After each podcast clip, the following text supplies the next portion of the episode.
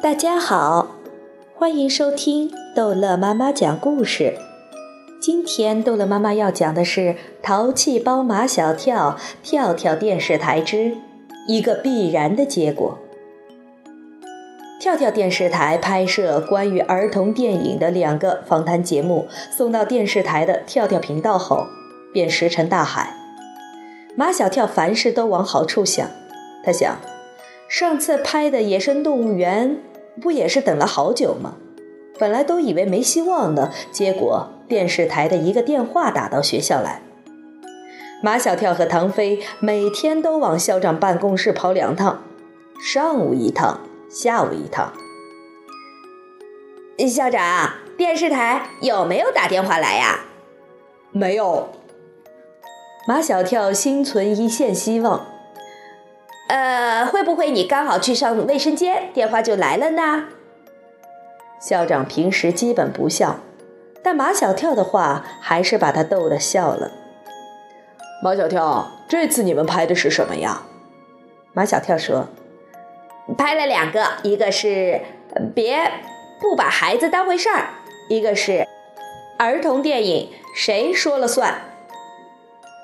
校长严肃起来，听起来挺尖锐的。唐飞说：“呃，那是拍的相当的好。给我说说好在哪里？”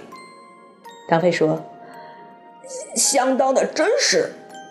说具体一点儿，怎么个真实？”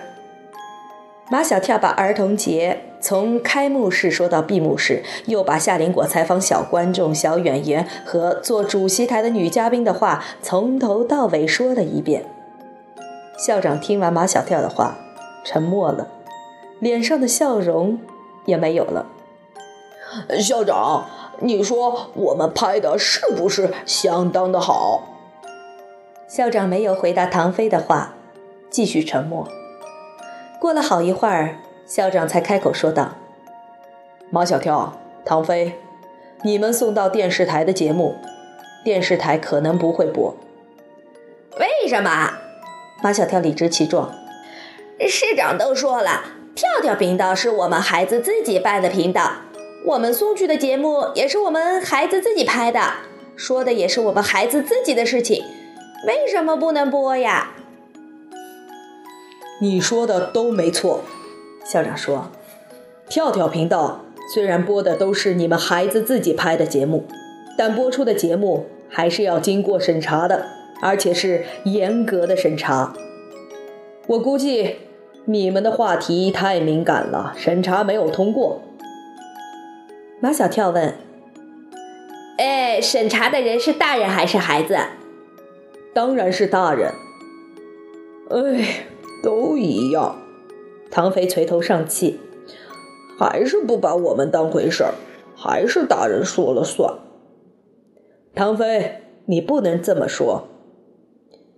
马小跳和唐飞都看着校长，他们想听校长怎么说。校长张了几次口，都不知道怎么对他们说。算了，说来话长，我另找时间跟你们说。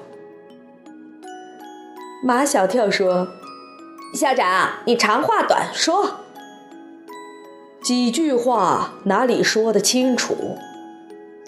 校长一只手拍马小跳的肩膀，一只手拍唐飞的肩膀，把他俩送出他的办公室。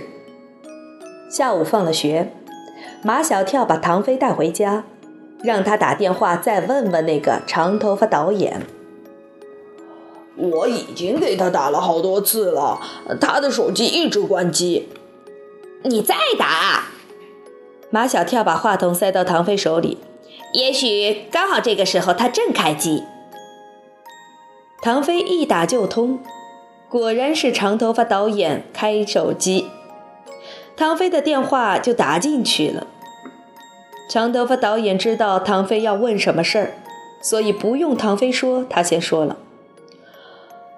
我帮你问过了，你们送来的两个节目都被枪毙了。好了，就这样吧，我正在拍片。呃，等一等，最后一句话，被枪毙的理由是什么？没有理由，我拍的节目也经常被枪毙。你肯定拍的不真实，才被枪毙的。我们拍的可是相当的真实。也许就是因为太真实，所以被枪毙。好了好了，我坚决不跟你说了，说了你也听不懂。长头发导演已经关机了，唐飞还把话筒举到耳边，听着手机提示语音发呆。从唐飞的话里，马小跳已经知道了结果，他还是心存一线希望，问唐飞：“没救啦？”已经被枪毙了，还有什么救？唐飞还是没有回过神来。为什么拍的真实还要被枪毙啊？唐飞一想问题头就要痛，他要把这个问题扔给马小跳，让马小跳去头痛。马小跳，好像是你告诉我的，随便拍，只要真实就好。呃，这是我老爸告诉我的。这个问题你去问你老爸吧，明天再告诉我。唐飞走后没多久，马天笑先生就回来了。他见马小跳盘腿坐在沙发上发呆。马小跳，你在干什么？我在想问题。哪方面的问题？真实方面的问题。看马小跳一头乱发，马天笑先生就想笑。马小跳。你把头发抓得那么乱干什么？别把自己弄得像个愤怒的思想家。你把你想不通的问题告诉我，我帮你想通。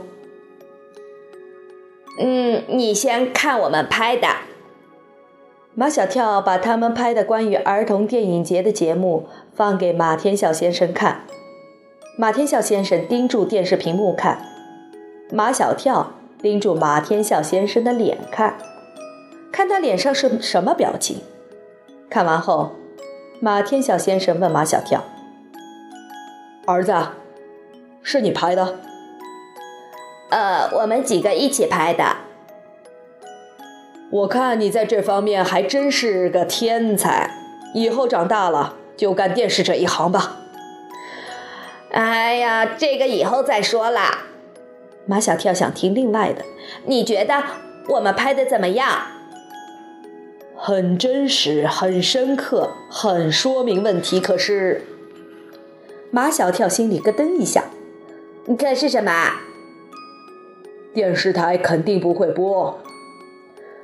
是不是已经有人告诉你，这个电视节目已经被电视台枪毙了？没有人告诉我，儿子，这是一个必然的结果。一个必然的结果，校长知道。